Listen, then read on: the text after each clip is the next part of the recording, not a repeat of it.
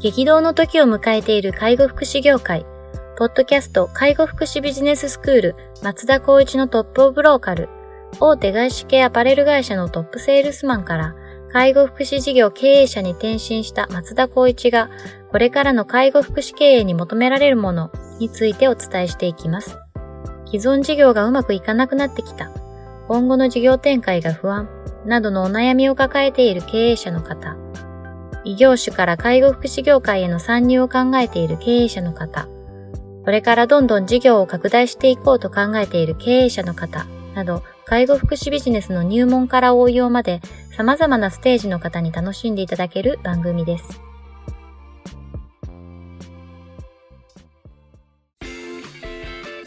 こんにちは。ナビゲーターの松本真二です。ポッドキャスト介護福祉ビジネススクール松田光一のトップオブローカル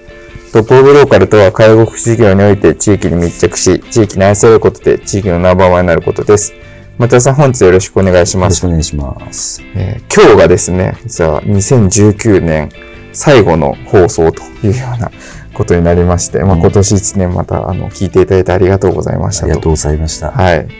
こういうポッドキャスト始めたのがですね、ちょうどどうなの ?2018 年10月ぐらいからスタート。もう1年。1年ぐらい経ってますね。はい。あの、配信回数としても、今回が58回目というところで、うん、あの、聞いていただいている方も実はどんどん増えてるっていう状況でして、ありがたいことに。はい。また今年1年やってきて、来年もまた引き続きやっていきたいと思っておりますので、はい、はい、来年以降もよろしくお願いします。今年ありがとうございました。はい。でですね、あの、今日もお便りいただいておりますので、あの、ご質問いただいておりますので、いきたいと思います。割と、経営者の方にはあるあるのテーマなのかなとは思ってるんですが、はい、あの、いきたいと思います。えっ、ー、と、高齢者デイサービスの経営者の方からですね、今後、重度の利用者の受け入れをして、受け入れをしていきたいと考えています。スタッフに対して医療知識などの研修を行いたいと思っています。しかし、現場は、現場仕事で忙しく、えー、時間を割いてもらうことができそうにありません。どうしたらよいでしょうかというようなご質問わかる。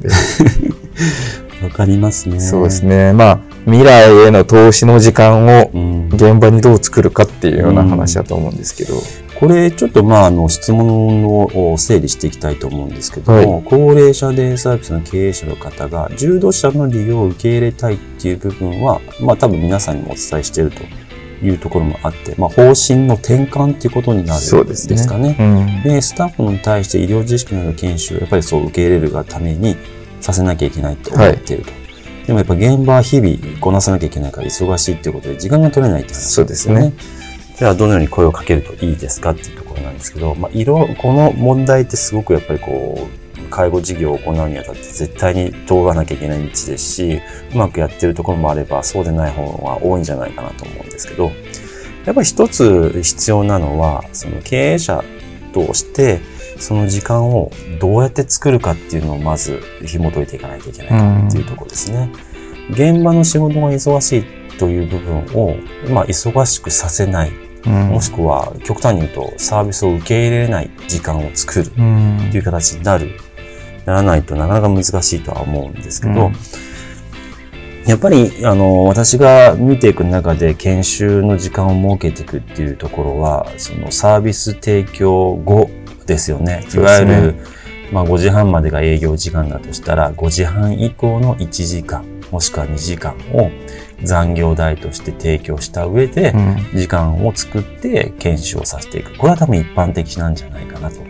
思います。はいただ今はその介護福祉のジャンルだけじゃなくて全体において働き方改革と言われているところがあるので、はい、やっぱり残業しない環境を作ろうとか、うん、そういったところがやっぱりこう注目されてそっちにやっぱ採用とかがこう流れていくような環境で、残業が多いところにはやっぱり入らないっていうようないわゆる風評的な部分が出てきちゃうところがあるんですけど、はいまあ、私が考える中には、できれば就業時間内にこの研修制度を設けれるような、やっぱ仕組みっていうのを改めてできないかっていうのを検討していただきたいなと思います。はい。例えば私たちは、まあこの研修というよりも、まあどちらかというと、この各サービスのミーティングっていうところに関しては、まあ就業時間内に必ず組み込んで、まずスケジュールを予定させて、そこを予定をブロックして、で例えば訪問介護であればそのサービスはそこの時間では受けないとか、いうような形をとって、まあ、やっぱりこの日々サービスを受けることによって収益が見込めますけどもこの5年10年先のことを考えた場合もしくはこの高齢者デイサービスの重度者を受け入れるっていうのが多分日程的には決められてると思うので、はい、そう考えた場合にはその逆算してやっぱりこう検証を受けさせる何回受けさせる何を受けさせるっていうところを踏まえていくと間違いなくやらなきゃいけないことは事実ですから、それにおいて、やはりその、時間の配分、うん、まあ、ここはやっぱり責任者の方、もしくは管理者、その下の方とかっていう方々と一緒になって、やっぱりこう、取り組んでいこうというところの話し合いをしていかないとなかなかこの検証を受けさせることは難しいでしょうね。そうですよね。やっぱりこう、僕も日々思うのは、その経営者が見てる視点と職員が見てる視点って全然違って、うん、その経営者の方はどっちかっていうと未来で、未来どうしていくか、今後どうしていくかっていうことを軸に多分物事の優先度だったりとかっていうのを決めながら、今必要なことってやっていきたいっていう感覚だと思うんですけど、やっぱ職員の方ってそんな目線全然なくて、毎日の業務どうこう回していくかっていうところに多分目線があるので、やっぱこう、優先順位がそもそも違うよねっていう、そこの前提をまず理解するっていうのが、まあ、大事なのかなと。うん、でその上でとはいってもやっぱりその経営側の目線経営者の視点っていうところがやっぱどっちかだかというと重要なことが多かったりする場合が多いと思うので、うん、なんでこうこの重要性を理解させた上で現場の仕事をちゃんと調整させる優先的にやるべきことなんだっていうのを理解させるっていうのが、うん、まあ、大事なのかなっていうふうにはちょっと思ったりしながらこのご質問見てたんですけど、うんうんうんそうですね。あの、また前回とか、まあ、ちょこちょこお話もさせていただいてると思うんですけど、この今年の10月から制度とした特定処遇改善加算、はい、その前にも処遇改善加算っていうのがあったと思うんですけど、あの、多分いろんな事業所は、その処遇改善加算に対する同意書とか、うん、そういった説明書っていうのを各スタッフに配ってると思うんですけど、はい、弊社の場合はその中の一つとしては、処遇改善加算を分配するにあたって、うん、必ずルールとして2つほど設けていて、はい、まず積極的に研修を受けなさいというところ、はい、あと、個人個人のスキルアップを踏まえた資格を取っていきなさい。うん。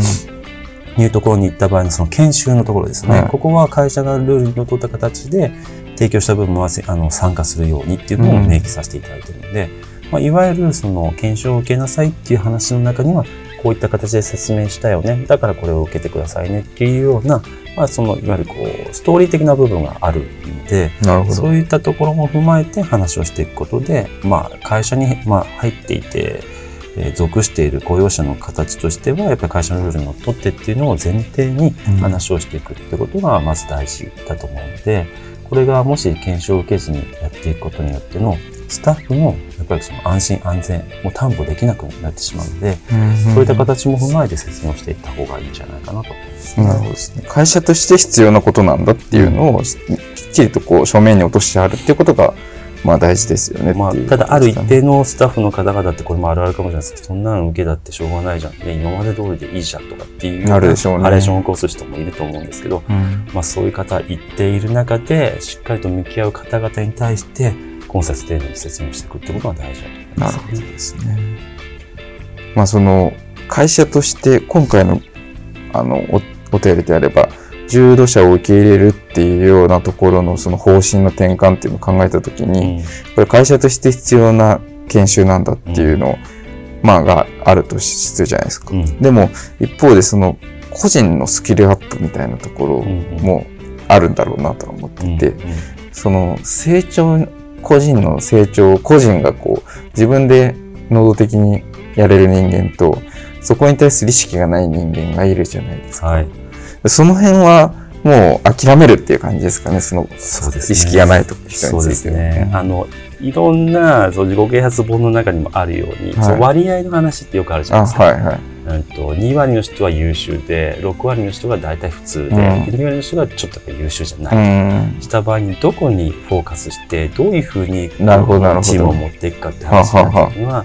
優秀な人は優秀な人でコミュニケーションを取りながらもその6割の,、その中間層の人たちをよりその2割に持っていくかっていうような方向性を持っていく。私の場合は会社をやる上で思っているのはそのイメージ、その数字の割り振りをしています。2割は、まあ、まあ、いわゆるこう主要なメンバーだとした場合に、あとの6割の中に2割に入ってくるスタッフとはどういった人がいるかっていうのを2割の優秀なスタッフに聞いて、はい、その子たちに問いかけして、そっちに持ってって、そうすれば、その6割中の何割かが、そのトップの2割の方に入っていく、そこを見ていく、その残りの6割の中の何人かがいるっていうところで、一人ずつでも多くしていこうというような考え方をしていくので、そういうことですね。どちらにしても仮に、今の2割、6割、2割っていうところの、まあ優秀じゃない方々が2割いたとしても、うん、この方々は必然的に辞めていくか、もしくはまあずっと文句言いながら、まあ居座るか、どっちかだと思うんですけど、はい、あんまりここには僕は目を向ける必要性はないと思います。どちらかと疲弊してしまうので、こっちに何かを足並みを揃えてこうすると、中の6割がこの優秀じゃない方の2割にこうつ、なんだろう、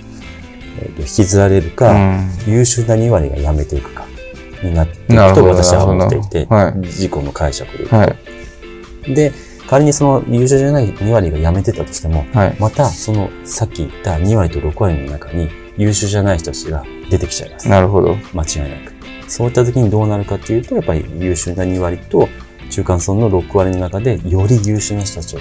作っていく。もしくは優秀になるであろう人を採用していくことに注力していった方がいいんじゃないかなと。なるほどですね。なるほど、なるほど。今の話でいくと、その、まあ、優秀じゃない2割のところに、こう、ベース合わせて何かをやってしまうと、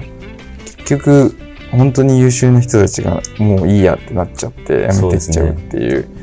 僕がその関わってるような介護福祉事業の方々の相談ってそういうとこなんですよね。あそうなんですね。やっぱりなんか不平不満を言っていて、それどうしましょう対処しましょうか。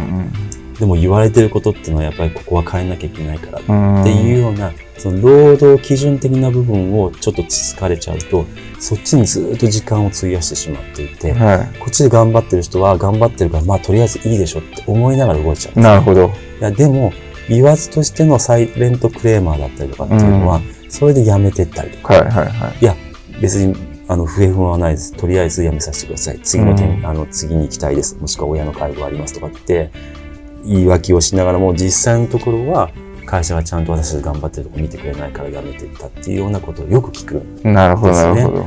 その原因としては、やっぱりこうクレームバーっと言ってる人、これがちゃんと会社にとっていいことであって、スタッフにとっていいことであって、かつ、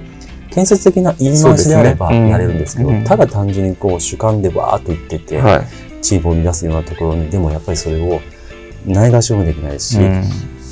チームワークが乱れる原因の一つになってるので、責任者とか経営者としてはそっちに目を向けてしまう。うん、でも、方や頑張ってる人たちにはいいやって思ってるのは結構多いので、私はそういう時には、そっちに向けるのは、ある程度の定期的な面談とフォローアップは必要ですけども、頑張ってる人たちに対して、こういう人がいるけども、こういうふうに私たちは対応するからね。あなたは頑張ってるよっていう声かけと、定期的な打ち合わせっていうのは絶対にやった方がいいと。なるほど。僕は思っているので、必ず悪い人っていうのはいるっていうそういう。まあ、面接してっていい人を取ってたとしても、うん、そういう人たちがもしかしたら出てくる可能性はあると思いながら対応していくなるほど。で、このジャンルにおいては、その松本さんとか僕みたいに一般企業にいた方でいくと、なかなかその、いい人材とかっていうところにハードルを持っていくと、うん、やっぱこう、資格ビジネスなので、成り立たないと。だからちょっとハードルを下げていっていった場合には、今言った2割っていうようなグループは、やっぱり若干出てくるような可能性は秘めてます、ね、そういうことですね。なるほどなそう、声の大きい人に引きずられてしまって。そう。本当に声をかけないといけない人が見えなくなる。そこに対するフォローが甘くなるってことですよね。そうですね。なるほどな。で、本当は一番こう大事というか、あの、事業を支えてくれてる人たちが、結果的にこう辞めてしまうっていうのは、お互いに不幸ですもんね。そうですね。あの、これはなんでこういう考え方になるかっていうと、僕はやっぱり一般で言うと、そのアパレルでお店に立ってた時に、はい、やっぱりクレーマーって一定数いるんですよね。従業員のクレーマーえっと、従業員のクレーマーもそうですし、お客様。お客様クレーマーですね。はい、これのた、例えとしては、お客様が、いいお客様がいて、悪いお客様がいたとしたらね、はい、悪いお客様に対して、これは無視はできないです。うん、やっぱり、えっと、お店としての顔、もしくはお店としての対応っていうのをお客様が見てる。なるほど。そこにないがしろにしてはいけないです。やっぱりこう対応していく。うん、その対応の仕方を見てるお客様がいて、なるほど。その時にこういったお客様がいることを、そのいいお客様の説明をしながらフォローアップをしていかないと、うん、対応も悪い。じゃあもしかしてこういうクレームになったら私たちもそういう対応するのか。それでサイレントクレーマーということでお店を離れていっちゃう。こういうケースがあるんだよっていうことをやっぱり研修で学んで。あ、そうなんですね。で、それをこう、やっぱり反復しなきゃいけない。いいクレ、あの、クレームを受けたとしても、その人もしかしたらいいお客さんになるかもしれない。うん、ということで、誠実に対応しなさい。うん、で、スタッフに関してもそうだと。やっぱりある程度、まあ僕が、アパレル企業に行った時は、そんなスタッフは全くいなかったんですけど、はい、いい環境だった。だけどもやっぱそういった人がもしいたとした場合には、やっぱり頑張ってる子たちをちゃんとフォローして、この子にはこういう話をするよっていうのを事前に伝えてあげる。あ、じゃああの、例えばマネージャーは悪いスタッフにこういう話をしてるんだなって分かって見ながら、えっと、自分の仕事に集中していく。なるほど。でも何を喋ってるか分かんないなっていう環境がみんなの不信とか不満につながっていくので、そういった部分では、私は今のこう会社の中で、もしくは自分のサービスの中で、絶対に必要とするのは、いいスタッフには事前にこういう説明をするからねっていうのを伝えておいて、そっちに着手する。なるほど。いうことをやっています、ね、とにかく、こう、突発的に動くんではなくて、ちゃんと客観的に見て、こういう動きをしたら多分この子たちはこう思うだろうな。じゃあ先にこれを伝えておこう。伝えておけば何をやってるかがわかる。なるほど。そうすると安心で、かつこういう話をしてるんだな。で、それをまた全体の話した時に私たちは知ってるから大丈夫ですっていうような仕事においての信頼関係が生まれてくるので。そういうことですね。ですから優秀な2割とか、あの、そのアベレージ的な6割のところが優秀になっていくような確率がちょっと高まっていくっていう形ですね。なるほどですね。今のは非常にこう、いい話と言いますか、うん、マネジメントツールで非常に重要な話だなと思って聞いてましたけど、ね、はい、やっぱりこう、そういうのがその、アパレルのところからこう来てるっていうのが面白いなと思ってですね。うん、その接客、アパレルの接客のところってそういうこう、なんていうんですか、こう、教えがあるってことですね。そうですね。あの、僕たちの場合は、やっぱり、大手だったってこともあって、はい、研修の部分にお金をかけてるっていうのは、やっぱりこう、ひしひし感じていて、あそうなんですね。それこそ、まあ、あの、ラジオでも話したかもしれないリッツ・カールトンの研修だったりとか、はい、東京ディズニーランド、オリエンタルランドの研修だったりとかっていうのを受けさせてもらったりとかするっていうことで、やっぱりこう、自分の行動っていう言動は、360度見られてるっていう意識を持ちなさい。なるほど。で、それがどんな人がいるかというと、対相手だとしてもそれのジャンルが違う。お客さんであり、スタッフであり、上司であり部下であり、いろんな多面的な部分がある。から、それに対して自分をどう演じて、どういう形で客観的にそれぞれの思いを持って言動に起こせるかっていうことを考えないと、自分がやっている成果っていうのは成り立たないよ。っていうような教えがあるですね。それが僕の中の今の根底にあるので、ですからやっぱりこう、日本語って英語と違ってすごく難しいところがあるのと、やっぱ顔の表情と抑揚によってとても傷つきやすい言葉を出す傾向があるんだなって僕は思っているので、とにかく自社のスタッフにはもう本当に言葉を選んで、かつ相手を尊重した中で建設的に話をしてほしいってことはもう常に話をしておりますね。いや、じゃあ経営者の方になるともう本当にまあ、部部下もそうですし、利用者さんもそうですし、まあ、利用者さんではそのご家族もそうですしっていう、こう、関係してる人全てから見られてるんだっていう前提で、でね、自分がどう立ち振る舞うかっていうのを考えないといけないと。うん、そこをいい意味で緊張感を持っていると。あとそこの部分で、まあ、なかなかあの仕事して難しいんですけど、楽しむってことも入れながらやらないと、自分たちが何をやってるかっていうような道に迷う傾向が出てくるので、うん、そこの指針っていうのを会社、もしくは責任者が常に定期的に話をかけていくということで、あ、僕の方向性は間違ってない。僕のやってるここは評価とされているっていうのを、まあ、見せる必要は絶対にあります、ね、そういうことですね。今ちょっと話聞きながら思い出したんですけど、昔行ってた歯医者があって、うん、で、まあ、院長ってトップの先生が見てくれてたんですけど、その組織のトップですね。なんか、インカムつけて指示してるんですけど、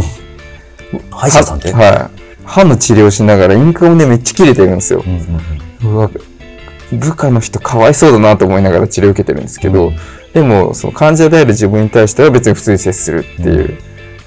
でもそう、なんていうんですか、部下に対して見せる顔があまりにちょっとなんかこう、上から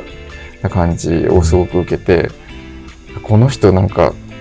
怖いなっていうか、うん、ちょっと信用できないなと思っちゃったんですよ。お客さんに対する顔は当然いい顔しますけど、うん。うん、でも部下に対して高圧的な態度を取るっていうことは根本がそっちなんだろうなと思って、それ以来行くのやめたんですけど、うん、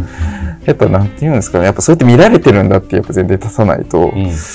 なんか人によって顔をコロコロ変えて対応を変えてると、やっぱ信頼にはつながらないですよ、もうそれはでもドクターあるあるですよね。うん、一時代はもうドクターたるもの一番偉いっていうところもあって、まあ、してあげるんだって見てあげるんだから、あなたは私たちの言う通りにしなきゃいけないんですよ。うん、もしくはヒエラルキーの世界でもあるので、そうですね、ドクター以外は下っ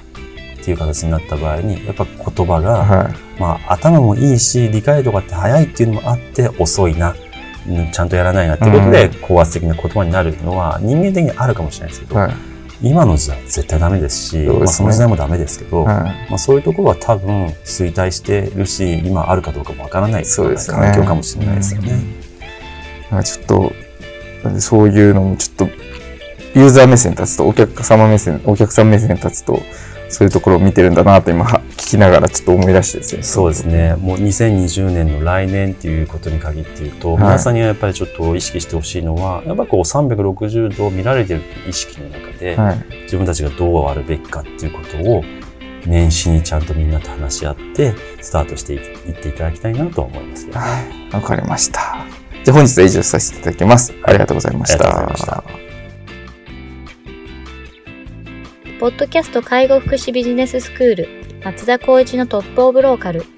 番組では介護福祉サービスに関するご質問を当番組の専用ウェブサイトより募集しております。